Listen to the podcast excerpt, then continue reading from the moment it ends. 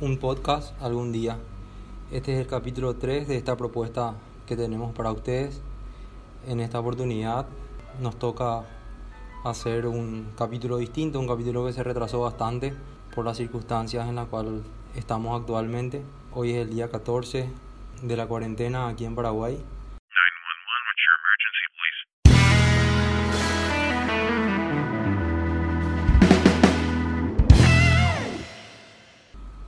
Vamos a hacer esto como, como sea.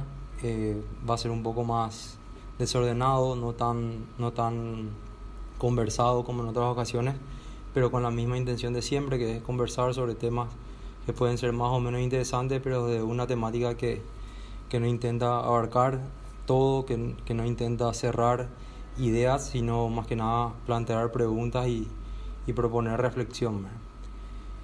Entonces, estamos como les decía, en el día 14 de, de esta cuarentena por el COVID-19 y que, bueno, nos plantea muchas cosas a los seres humanos como tales desde muchos puntos de vista.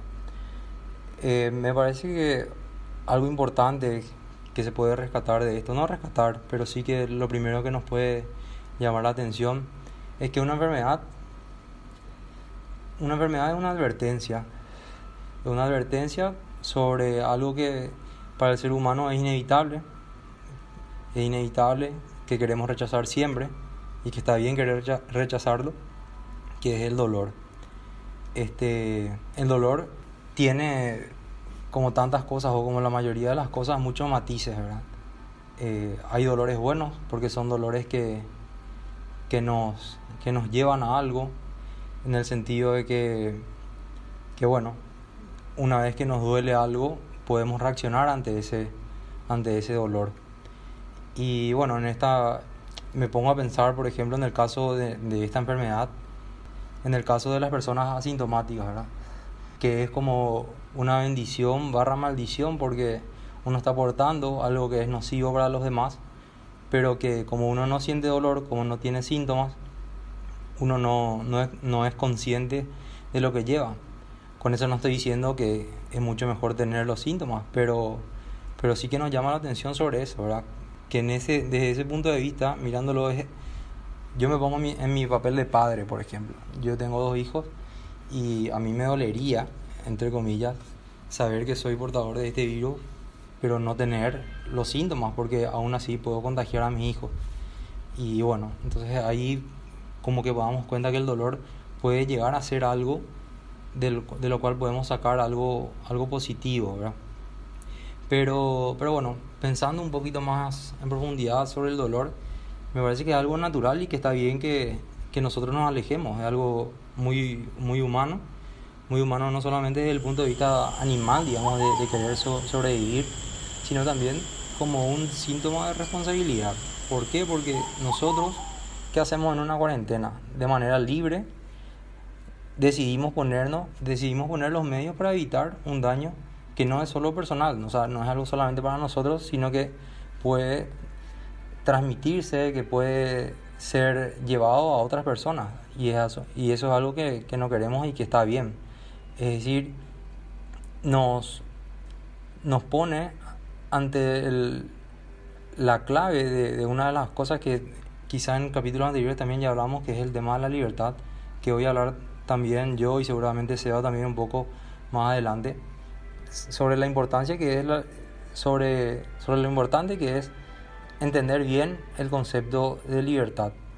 Este y cómo una libertad es tal cuando uno elige el bien y cuando uno no separa la libertad del concepto de, de responsabilidad. Otro inconveniente con el dolor es que el dolor también nos puede volver sumamente irracionales.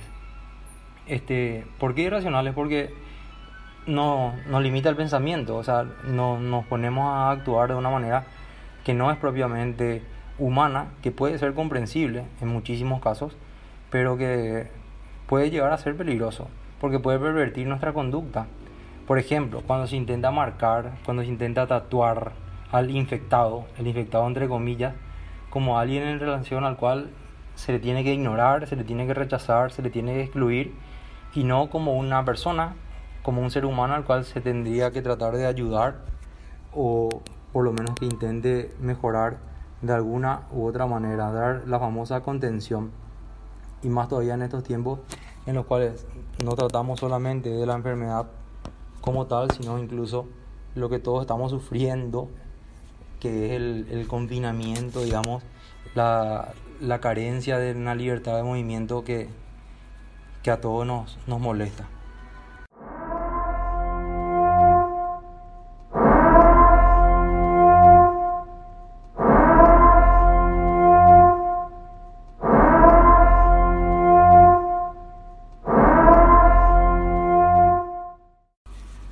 Una de las tantas definiciones que hay sobre el ser humano y una que a mí me gusta mucho, no recuerdo quién fue el autor o la autora que, que hizo esta mención, es que el ser humano es el ser que se acostumbra a todo. Este, eso quiere decir que el ser humano es un ser de costumbre, no, no, nos importa la costumbre, nos importa tener cierta, cierta consistencia en lo que hacemos con mayor o menor intensidad eh, con mayor o menor rigor, pero, pero nos gusta que las cosas, eh, nos gusta pisar firme. En este contexto, este, me parece que algo muy importante de resaltar es que a pesar de que nos acostumbramos a todo, quizá lo que no nos acostumbramos es a que nos digan lo que tenemos que hacer. Y esta situación en la cual estamos es un poco eso, nos están diciendo lo que tenemos que hacer. Tenemos que quedarnos en casa, no tenemos que salir, tenemos que limpiarnos las manos, tenemos que desinfectar el piso, tenemos que... Y no digo que lo rechacemos porque sí, pero sí que es como cargoso cuando tenemos que hacer algo que nos viene de fuera. Por eso es tan importante tomar estas medidas o asumirlas como propias. Eh, y es un poco el ideal de la conducta humana, que cada uno actúe por sí mismo y no solamente, y no necesite de manera inevitable que alguien le diga lo que, lo que tiene que hacer.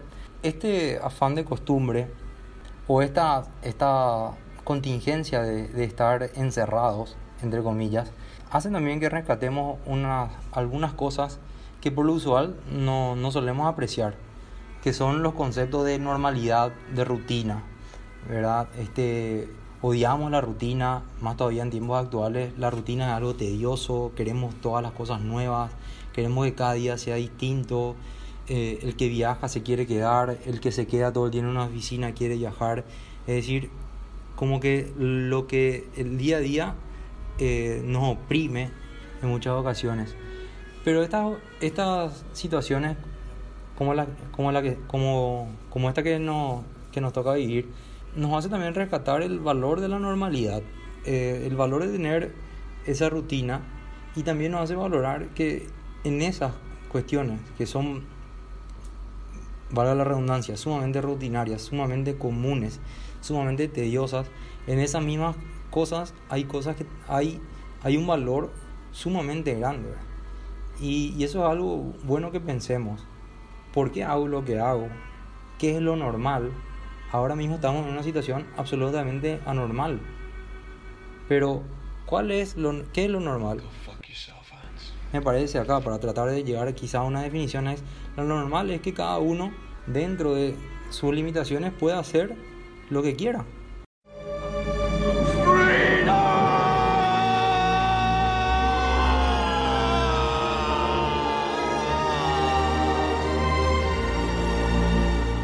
Lo que quiera en el buen sentido, ¿verdad? Yo que me vaya al colegio a enseñar, este fulanito que vaya a cargar cemento en la cementera. Este, el oficinista que vaya a hacer su labor de oficina. Es decir, lo normal no es algo de por sí malo.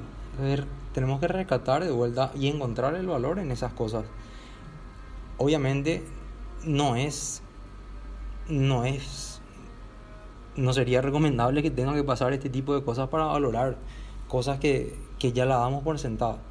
Pero, pero bueno, algo, algo bueno para reflexionar es el valor que tiene la normalidad, el valor que tiene la rutina y también su, su contrapunto que es la salida de esa normalidad, la salida de esa rutina que también son importantes porque o si no nos volvemos, nos convertimos en máquinas, ¿verdad? Que es un poco lo que lo que se repele o lo que se trata de, de, de rechazar a la hora de establecer lo normal o lo rutinario. Lo propio del ser humano es el aprendizaje, es decir, lo que el ser humano quiere, voluntaria o involuntariamente, siempre es aprender. Aprender a través de la experiencia, aprender a través del estudio. Queremos aprender porque eso nos lleva a la mejora o a la excelencia. En este contexto tendríamos que preguntarnos qué podemos aprender del aislamiento.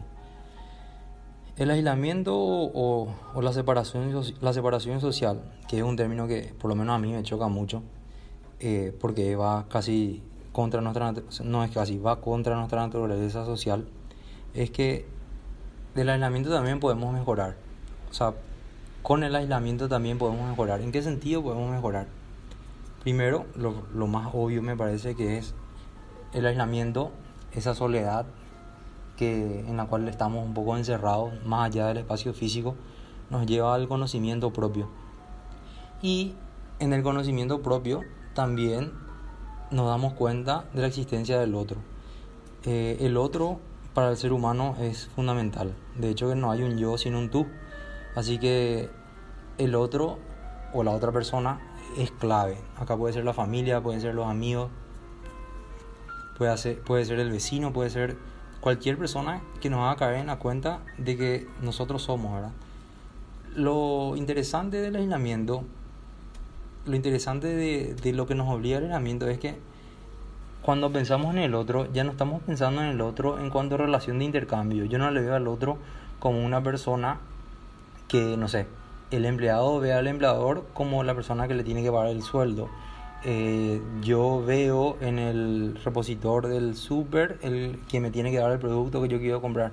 Es decir, esa relación de intercambio eh, no digo que desaparece, pero sí que vamos nos vamos dando cuenta que las relaciones más profundas no son meramente de intercambio, no tienen una concepción, digamos, de tipo económica, que, que es un poco la primacía de la relación actualmente. O sea, generalmente vemos en el otro alguien de quien yo tengo que sacar algo y algo que habitualmente se ve es que trato con los demás en la medida que me convienen. Este aislamiento lo que hace es un poco cortar esa manera de ver las cosas con los demás.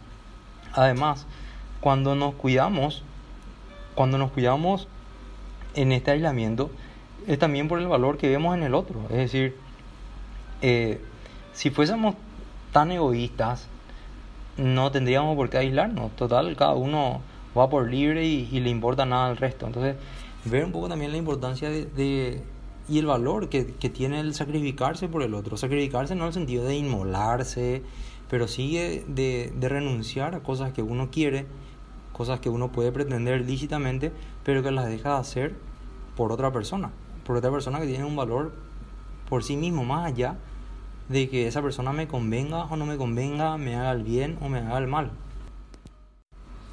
se enlaza con la idea de la importancia del otro, de la que hablaba hace un rato, la importancia de, de ordenar las prioridades. Este, todos, los seres humanos, todos los seres humanos tenemos prioridades distintas. A algunos les, les interesa saber, a otros les interesa hacer cosas. Es decir, las prioridades, el abanico de prioridades son tan infinitas como las que la imaginación y el pensamiento humano pueden intuir. Pero me parece importante acá clarificar la idea de la virtud del orden, ¿verdad? El ideal del hombre clásico de Aristóteles, Sócrates, Platón y de la tradición, digamos, judeo-cristiana es vivir en vivir la vida virtuosa, es decir, una vida buena es la vida lograda, la vida por medio de la virtud. Toda virtud es teórica práctica, es decir, toda virtud puede ser explicada teóricamente, pero obviamente la virtud para ser tal necesita ser ejercitada. Ejemplo, yo puedo hacer un tratado sobre la sinceridad, pero ser un mentiroso patológico. Es decir, hay una primacía de la acción a la hora de establecer cuándo una persona es realmente virtuosa. Pero así como la prudencia es una virtud que, que guía a las demás, es también dentro de la prudencia está la virtud del orden, ¿verdad? Porque la virtud del orden como que clarifica el actuar humano. Mantén el orden y el orden te mantendrá, dice un, un viejo dicho latino, y, no deja de ser cierto, porque el orden es el que nos mantiene y en la medida que seamos ordenados las cosas se alcanzan, ¿verdad? Y un poco lo que nos piden ahora, el orden que nos piden es quedarnos en nuestras casas. ¿Para qué? Para que lo, este virus no, no se descontrole. Más allá de que pueda parecer que ya se descontroló o no. Pero el orden para hacer tal es una lección. Cuando yo ordeno las cosas, renuncio a, a, a otro orden. Si coloco este, el celular de un modo y la computadora de otro, estoy renunciando a otra manera de colocar las cosas. Es decir, va, el ejemplo es bastante malo. Correct. Pero la idea es graficar que siempre que ordenamos las cosas, estamos renunciando a otro orden de cosas, valga la redundancia. Entonces ahí surge de vuelta el drama de la libertad, ¿verdad? Como una libertad para ser tal requiere efectivamente ser ordenada. Y en este caso una libertad que es coartada por una orden superior de personas en quienes podemos confiar más o menos, pero que nos dicen, hace esto, porque si no va a tener una repercusión, una repercusión que puede ser para vos, pero que sobre todo, uniendo a lo que decía al principio, eh, en relación al aislamiento, puede tener una consecuencia para con los demás. Entonces es sumamente importante darnos cuenta de qué importante es ordenarnos. No solamente en este contexto, sino que en cualquier aspecto de la vida, ordenarse es fundamental para lograr cualquier objetivo. Y sobre todo para lograr ese objetivo del cual hablábamos hace rato, que es aprender. Un aprendizaje que no sea ordenado, un aprendizaje que básicamente no sirve para ningún fin. Una situación como la que nos toca vivir da siempre pie a, a un ítem, a, a, una idea que, que, es muy habitual, que son las teorías de, de conspiración. Eh, yo no soy muy afecto a las mismas, sé que Seba así le gusta un poco más esta, esta cuestión de las teorías, de, de, lo que está detrás de todo esto, pero, pero bueno, explico por qué yo no soy muy afecto a, las teorías de conspiración, de la conspiración porque soy una persona en general bastante crédula, en el sentido que eh, me gusta confiar en, en, el orden de las cosas. Eh, eso no quiere decir que rechace que exista alguna posibilidad de que haya alguna algún grupo, algún interés detrás de todo esto. Pero bueno, eh, una situación como esta, repito, da como para da como para sugerirla y me parece que no podíamos pasar por alto creer o no, de vuelta depende de cada uno.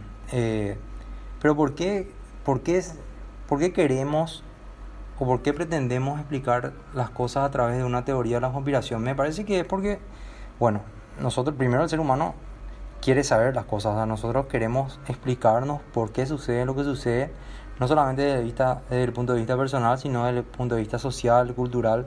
Es decir, el ser humano necesita explicarse las cosas la teoría de la conspiración como que palia, cubre esa necesidad, esa necesidad de que las cosas cierren. Ah, ahora todo tiene sentido. Y era algo, y esto me explica todo. ¿Y qué pasa? ¿Por qué queremos explicarnos las cosas? Porque por algo bastante básico, el, el explicarnos que las cosas sean explicadas nos dan tranquilidad. Y aparte, cuando yo entiendo las cosas, cuando las cosas me son explicadas, las cosas son más simples.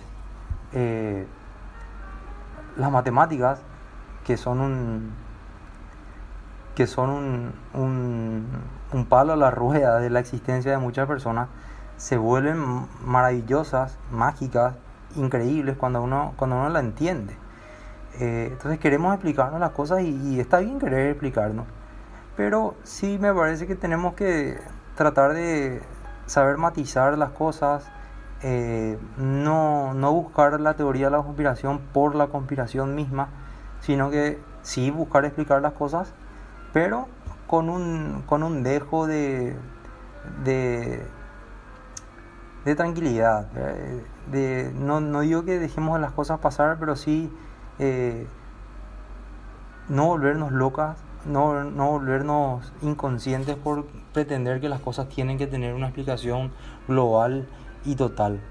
Otro punto que me parece importante sobre la teoría de la conspiración es que también surgen por una ansiedad muy humana y muy comprensible de encontrar culpables. Es decir, queremos decir, ellos fueron, vos fuiste y yo no hice nada malo. Y por tu culpa estamos... Buscar culpables no está mal. ¿Por qué? Porque es un, es un deber de justicia del ser humano ante una situación mala buscar quién es el responsable. Pero lo malo es cuando en ese afán de buscar culpables dejamos de buscar soluciones a los problemas. O sea, se convierte el afán de encontrar un culpable en un derrotero de energías que pueden ser utilizadas para otros fines. Y me parece que eso no, no, no es del todo sano y no es del todo noble para un ser humano. Por último, me parece importante una pregunta que en algún momento todos habrán hecho, que es, ¿qué hacemos después? Es decir, ¿qué pasa? ¿O qué va a pasar? ¿Cuándo volveremos a esa amada, había sido normalidad? Este, el planteamiento es sumamente incierto porque, porque no sabemos cuánto va a durar esto y porque no sabemos qué, no sabemos qué va a pasar. Obviamente en algún momento vamos a volver a nuestras vidas normales, pero volver a esa normalidad supondrá un, supondrá un valor muy grande. Ese animarse a salir de vuelta, el animarse a, a volver a tratar con los demás, el animarse a, a dar la mano, si es que nos vamos a volver a dar la mano, el animarse a tantas cosas va a ser un, un desafío que me parece que todos, para el cual todos tendremos que prepararnos y que queramos o no va a suceder, porque a cosas peores ha sobrevivido la humanidad y, bueno, tampoco se trata de ser fatalista ni, ni mucho menos, pero sí que tenemos que ser conscientes de que esto va a pasar y que, y que podremos volver, que podremos volver y que acá no se trata tampoco de hacer una motivación de que volveremos más fuertes, no, se trata simplemente de asumir las cosas como son y que volveremos a la calle, volveremos a nuestros trabajos, volveremos a nuestra, nuestra vida de amistad, volveremos a ver al fútbol que tanto extrañamos o, que yo por lo menos tanto extraño. Eh, volveremos y, y, eso no es poca cosa, dada la coyuntura en la cual, en la cual estamos.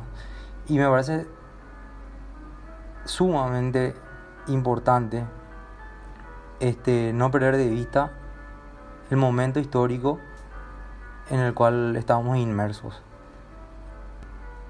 Esto del COVID-19 es un antes y un después. Eh, cuando seamos viejos y llegamos a viejos, que seguro que lo haremos, vamos a decir, ¿recordás en el 2019 cuando tuvimos que quedarnos en casa?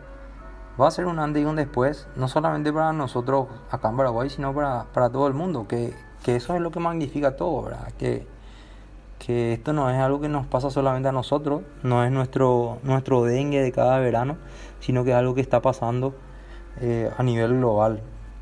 Esto es lo que podríamos llamar un evento, un evento cumbre. Y bueno, ojalá que estemos todos capacitados para, para hacer frente a lo que vendrá después.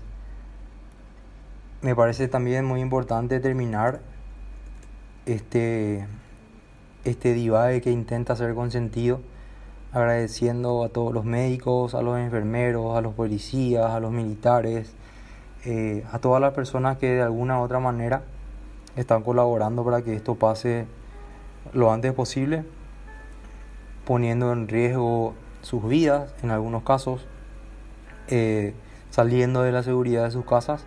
Así que muchas gracias para todos ustedes y, y bueno, sigamos para adelante, que que esto recién empieza.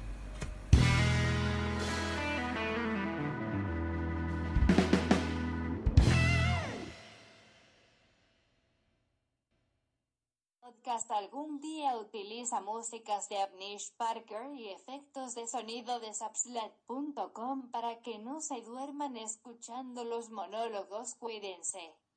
Quédense en sus casas y no pasen más de un día sin bañarse.